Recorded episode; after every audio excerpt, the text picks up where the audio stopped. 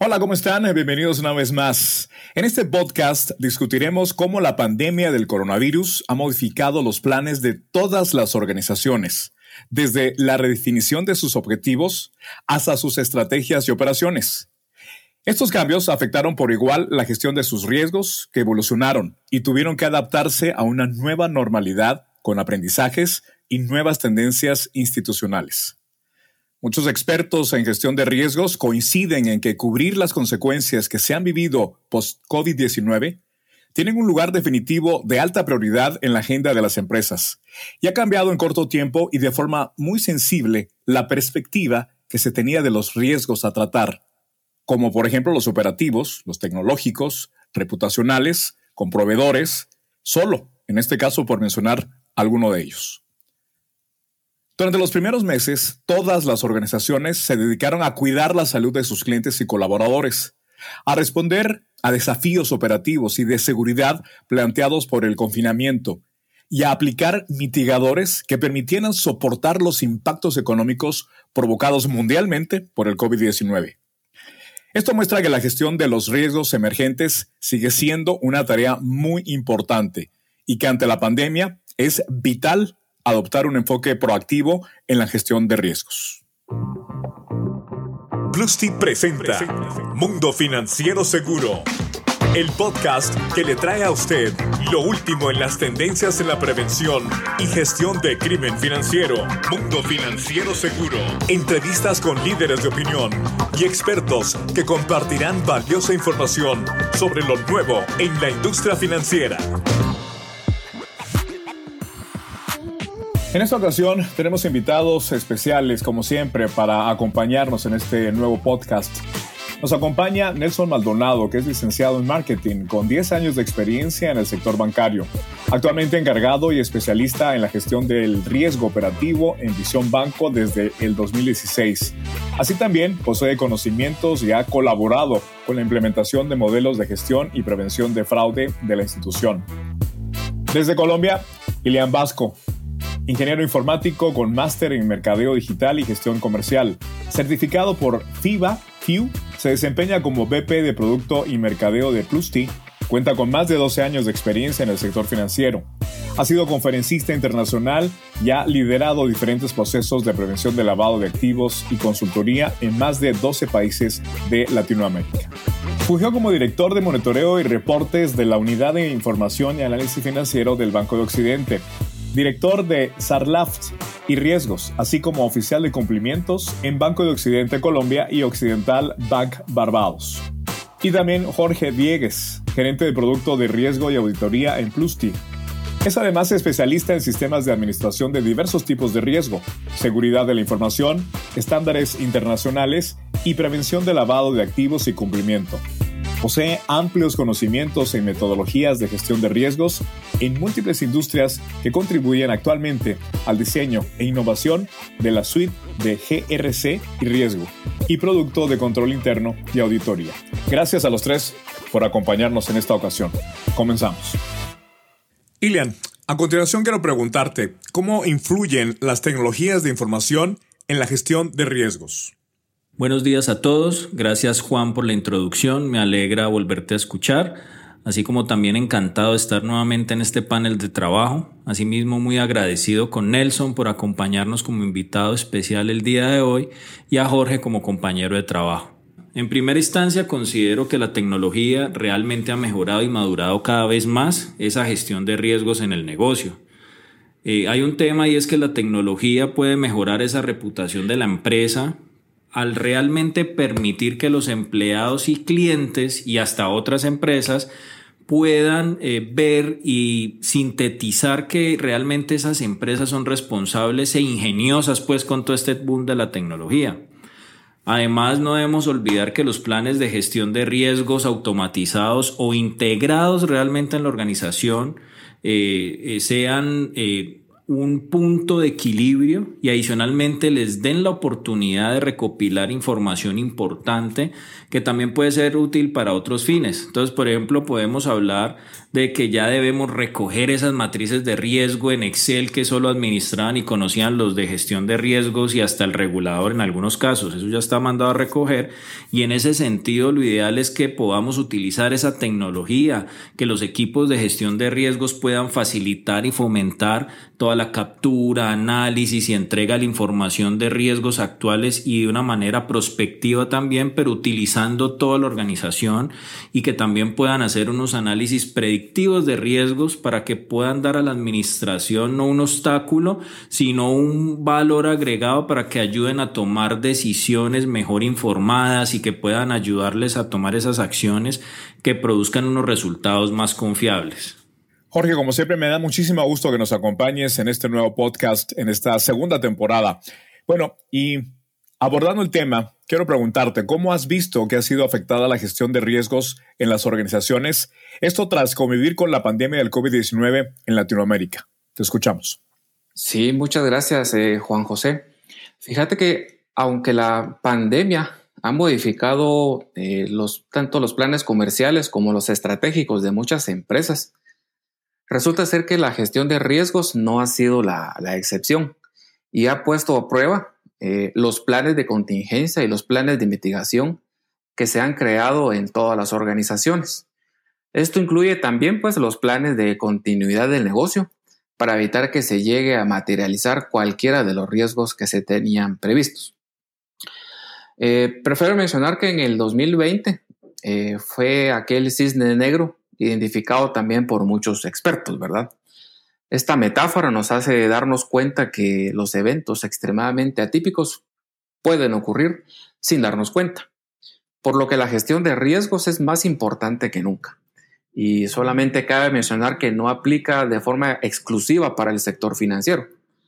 Nos permite ser también previsores de lo que puede ocurrir y de las previsiones que podemos preparar con suficiente anticipación para evitar cualquier daño menor al que se tuviera previsto. Me gustaría mencionar también lo que en su oportunidad mencionó Albert Einstein, que en medio de las dificultades surgen las oportunidades. Y es aquí donde podemos darnos cuenta de cómo se vio afectada la gestión de riesgos después de la pandemia, cuando se vio afectada la gestión de algunos puntos importantes, como por ejemplo la eh, constante y mejorada comunicación que debe existir a lo que conocemos como el tone at the top, es decir, comunicación constante de los riesgos emergentes entre las áreas de la alta gerencia y los entes de control. Adicionalmente, fíjate que en una publicación reciente de la firma KPMG, recomienda la preparación de las organizaciones frente a muchos riesgos que conocemos como eventos significativos. Y pues qué mejor evento que sea experimentado que la misma pandemia, ¿verdad? Porque nos tomó por sorpresa a muchos de nosotros y nos hizo pensar si estamos o no preparados para afrontar este tipo de riesgo que se había considerado como de muy baja probabilidad y sin embargo pues ahora ya tenemos casi un año de convivir con ella y nunca nos imaginamos los cambios que iban a suceder eh, derivado de esta pandemia, ¿verdad? En nuestro estilo de vida y también en nuestra forma de trabajo. Es por eso que se dice en varias oportunidades que la pandemia del COVID-19 se considera como un evento, producto o producido en las organizaciones con muchos cambios súbitos y que pueden servirnos como un caso de uso para hacer las reevaluaciones necesarias para mejorar nuestra organización de riesgos. En resumen, eh, la pandemia nos ha cambiado la forma en que vivimos, incluyendo la gestión de los riesgos organizacionales. Afectó a todas las empresas de forma drástica y repentina. No se trató solamente de circunstancias especiales, sino que también de forma temporal. Pero a pesar de eso, existen dudas de sus consecuencias a corto, mediano y largo plazo y su permanencia eh, eh, o el tiempo que esto pueda durar. ¿Verdad? Así como que, eh, dicho eso, pues nosotros, como los responsables de la gestión de riesgos, debemos prestar mucha atención a nuestras estrategias a implementar para anticipar los riesgos relacionados con esta pandemia. Ilian, ¿qué consideras como elementos claves que deben ser reforzados en la gestión de riesgos en tiempos del nuevo coronavirus o COVID-19? Juan, lo primero que considero que debemos trabajar y mejorar es nuestra comprensión integrada de la gestión del riesgo. ¿Por qué digo esto? Porque en muchas ocasiones puede existir una desconexión entre la gestión de riesgos y los departamentos, como por ejemplo el departamento de TI, una organización específica que tuvieron que adaptarse rápidamente y soportar el modelo de negocio digital que en muchos casos, y obviamente en estos casos eh, la mayoría obviamente no se utilizó un enfoque de riesgo operacional ni basado en controles, por decirlo de alguna manera, sino que tenían que salir y tuvieron que resolver un problema de una manera intempestiva. Pero que se tiene que trabajar es poder trabajar un modelo más amplio basado en el negocio. Esto genera obviamente unas dificultades porque cómo transmite esa información las áreas de riesgo efectivamente a las demás áreas y como en el caso tecnológico, como lo vimos en el caso del COVID, pues realmente eh, esas decisiones impactaban obviamente la salida y impactaban esas decisiones de inversión que se tenían que trabajar. Entonces, eh, el integrar ambos enfoques lo veo como la clave en donde se brindan importantes beneficios en esa gestión de riesgos de TI, por ejemplo, en donde se recomienda trabajar un enfoque híbrido para obtener los mejores resultados. También debemos contar con un modelo de gestión integral que en ese, digamos, riesgos generales podamos incluir otros tipos de riesgo que se podrían apegar a la gestión de riesgo operativo, a la gestión de riesgo tecnológico, por ejemplo, ver los riesgos de gobernancia y todos los temas de riesgos estratégicos de esos datos que se puedan aplicar a la aplicación de controles y gobernancia de la información. Entonces, eh, siempre tenemos que recordar que obviamente en un modelo de gestión de riesgos integrado y desde una gestión eh, mirada a bosque, como se dice coloquialmente, podamos generar una plataforma que pueda asegurar eh, la continuidad de la organización y la comprensión de todos los riesgos. Nelson, gracias por acompañarnos. ¿Qué cambios han tenido en la gestión de riesgos en las instituciones financieras en regiones como por ejemplo Paraguay y Sudamérica? Hola Juan José, ¿qué tal? Un saludo a todos. Sí, realmente eh, el principal cambio, creo yo, para nosotros y todas las entidades eh, financieras, tanto de mi país, creo yo, así como de América del Sur, eh, realmente se dio en la aceleración de la transformación digital, ¿verdad? Si bien nosotros, el sector financiero ya se encontraba en proceso de, de volcado de estos, estos nuestros productos y servicios hacia la banca digital, esta situación nos ayudó un poco a, acelerar, Más rápidamente a trabajar, enfocando esos servicios y productos hacia dicho canal, ¿verdad? Eh, así también como el home office, ya tuvimos que preparar, si bien, si bien estas eh, se estaba planeando ya a un futuro un poquito cercano, la pandemia eh, por la que finalmente atravesamos y nos ayudó tanto a nosotros, nuestras empresas, como cliente a optar un poco al incursionar en la experiencia que ofrecen estos canales digitales, ¿verdad? Con ellos también acompañar en el desafío, en la identificación de los riesgos que, conllevan estos cambios, ¿verdad? Eh, logrando así también aplicar controles efectivos y por sobre todo capacitarnos, ¿verdad? Capacitarnos sobre los riesgos los cuales nosotros eh, nos estamos enfrentando con, con todos estos cambios en la parte digital. Ahora, Ilian, ¿cuál es la importancia que tiene la ciberseguridad esto dentro de la gestión de los riesgos emergentes? Muy buena pregunta para el equipo. En esa parte yo diría y me gustaría mencionar un antecedente para entender esa importancia. Por ejemplo, el famoso ataque Sunburst, descubierto en diciembre pasado, es un ejemplo real de la magnitud y ese desafío que supone la ciberseguridad.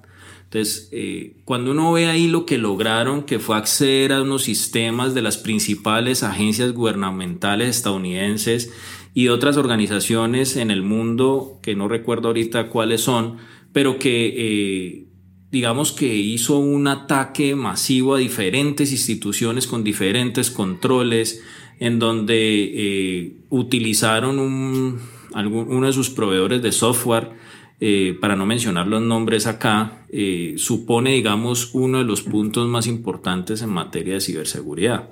Entonces, dentro de este mismo aspecto, Actualmente las empresas pues obviamente requieren los servicios de múltiples proveedores o de terceros, obviamente que eh, estos cibercriminales pueden usar para infiltrarse. O sea que el primer desafío importante acá es que no solamente es la entidad, sino a su, a su vez sus terceros, aunque obviamente todo esto está contemplado en todas las normas de gestión de riesgo. Pero entonces, para ir respondiendo a la pregunta, la importancia sí es muy alta y puede decirse que hoy por hoy es uno de los riesgos que ha cobrado mayor importancia o relevancia en la actualidad. Entonces, un aspecto que complica esa evaluación de ciberriesgos es la aparición constante, obviamente, de nuevos actores, nuevos tipos de, ataques. Pues fue muy famoso, digamos, uno el año pasado, en donde a través de inteligencia artificial reprodujeron la voz de un CEO de una empresa. Y bueno, eso fue una noticia, pues, que, que fue muy famosa. Pero poco a poco vamos viendo que cada vez utilizan técnicas diferentes, utilizan, digamos, modelos diferentes y hasta actores diferentes. Entonces, si uno va a ver todo esto desde un enfoque eh, actual de gestión de riesgos, obviamente vinculados con la ciberseguridad, presenta, pues digamos, unas importantes lagunas. En general, obviamente, uno pudiera basarse en una matriz de riesgo que utiliza una tabla para comparar, para comparar esa probabilidad de riesgo y la gravedad del impacto, pero cuando uno va a ver esos valores numéricos atribuidos, por ejemplo, a la probabilidad y a la gravedad, pueden ser ambiguos porque esto puede obtenerse desde un mismo valor numérico para amenazas muy diferentes. Esto también puede llevar a las organizaciones a clasificar incorrectamente los riesgos de ciberseguridad y como consecuencia obviamente distribuir esos recursos de una manera incorrecta. Entonces, eh, como sucede al contrario de otros tipos de gestión de riesgo y otros tipos, digamos, de, de materialización de estos riesgos, eh, también se pueden presentar niveles de riesgo elevados, como por ejemplo las pandemias, en donde nos encontramos una escasez de datos históricos, que es donde yo veo parte del problema, y que este tipo de riesgos normalmente eh, las empresas no suelen divulgar esos ataques ni la penetración que tuvieran esos ataques para proteger su reputación. Entonces, en ese aspecto, cuando hablamos de la importancia de esa ciberseguridad en la gestión de los riesgos emergentes, considero que es una de las más importantes y es de la que tenemos que aterrizar de la mejor manera bajo un modelo metodológico, como lo mencionaba en mi anterior respuesta, bajo un modelo SAR, en donde uno lo tenga que ver integrado a nivel de tecnología, operativo, seguridad de la información y todos los demás aspectos para poder darle un sentido organizacional. En esta era digital, empodere a su cliente y vuélvalo su mejor aliado en la prevención de fraude, facilitando su satisfacción por medio de Monitor Plus My Card.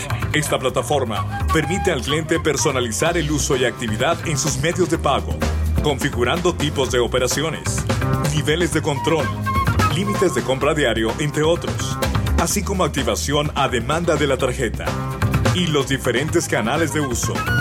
Monitor Plus My Car reduzca la pérdida mientras eleva la experiencia y control de sus clientes. Hemos mencionado control y capacitación, pero ¿qué reacciones o consideraciones podrían estar tomando en cuenta los entes reguladores para mitigar la crisis del COVID-19, tanto en Paraguay como en otras regiones? El Banco Central eh, de, aquí de Paraguay implementó varias medidas para ofrecer, para hacer frente a este escenario y mitigar la crisis sobre, eh, desde la política monetaria hasta la medida crediticia, inclusive también así la liquidez, ¿verdad?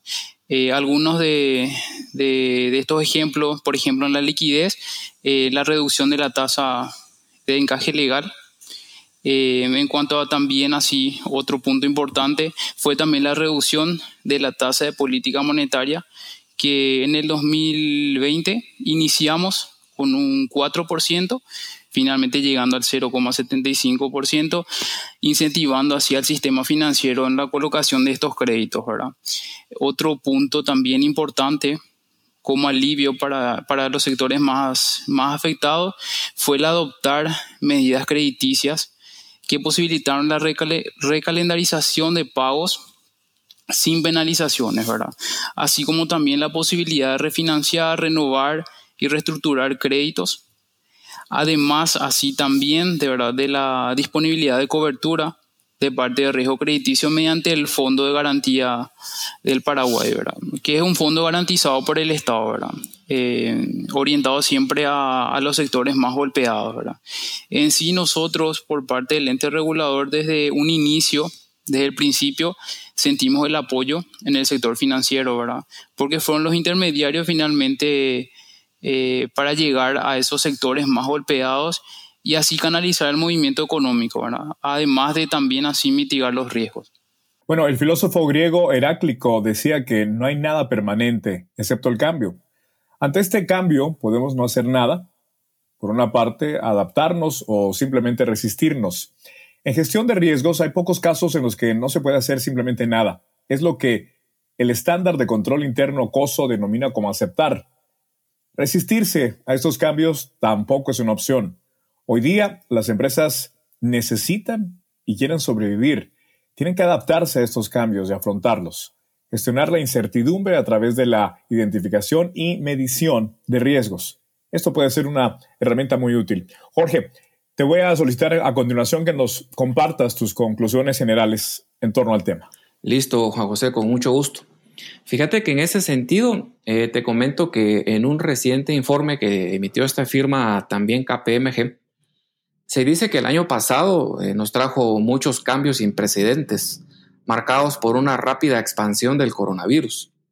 Esto pues nos hizo reflexionar sobre muchos aspectos de nuestras vidas y de nuestros trabajos, incluyendo el replanteamiento de muchos paradigmas. Sin embargo, no es el único elemento que genera riesgos. Pudimos ver también a nivel mundial muchos cambios importantes como el Brexit. Esto conlleva nuevos riesgos para las empresas que, por ejemplo, eh, tengan vínculos con el territorio norteamericano. Y dicho sea de paso, puede afectar las inversiones que se tengan entre ambas regiones, ¿verdad? Las alianzas que se tengan, las estrategias que se tenían previstas también, etc. Entonces, existen varios riesgos principales a los que se enfrentan las compañías, donde podemos destacar la ciberseguridad, los cambios en las regulaciones, la protección de los datos también puede verse vulnerada o comprometida, ¿verdad? Tomando en cuenta la presencia de nuevas tecnologías y también la influencia eh, cada vez más fuerte de elementos importantes como los aportes que hace eh, la inteligencia artificial para ayudarnos, ¿verdad? Por lo que debemos enfocar entonces nuestra atención en mitigar eh, más eficaz y eficientemente estas amenazas emergentes. Estos riesgos también son eh, precedidos por los riesgos financieros o el capital humano o los riesgos del gobierno corporativo y los que conocemos también como reputacionales. ¿Y qué mejor forma de mitigarlos que logrando su automatización, verdad? Esto permite que la gestión eh, se pueda realizar de mejor forma o de forma integral eh, con resultados confiables y sustentables que podamos presentar con cualquier regulador o también con cualquier auditoría tanto interna como externa. Por eso es importante tomar en cuenta herramientas de gestión muy útiles como nuestra solución Monitor Plus GRC o RM. También debe reevaluarse los riesgos en función de su impacto y frecuencia, tomando en cuenta factores eh, disruptivos como la velocidad con la que se producen estos riesgos y su vinculación con otros riesgos adicionales. En resumen, podría decir que es muy importante realizar un análisis de la integridad para asegurar que todos estos riesgos emergentes queden incluidos en los mapas de calor de riesgo actuales de las empresas, adicionando el riesgo de respuesta a las crisis que puedan surgir en este 2021 y que se puedan identificar como riesgos adicionales. Muy bien, pues muchísimas gracias entonces Jorge Diegues también a Ilian Vasco y Nelson Maldonado que nos acompañaron en este nuevo podcast. Soy Juan José Ríos y como siempre agradezco su compañía y pues, por supuesto la invitación cordial para que nos acompañen en el próximo de la serie. Hasta pronto.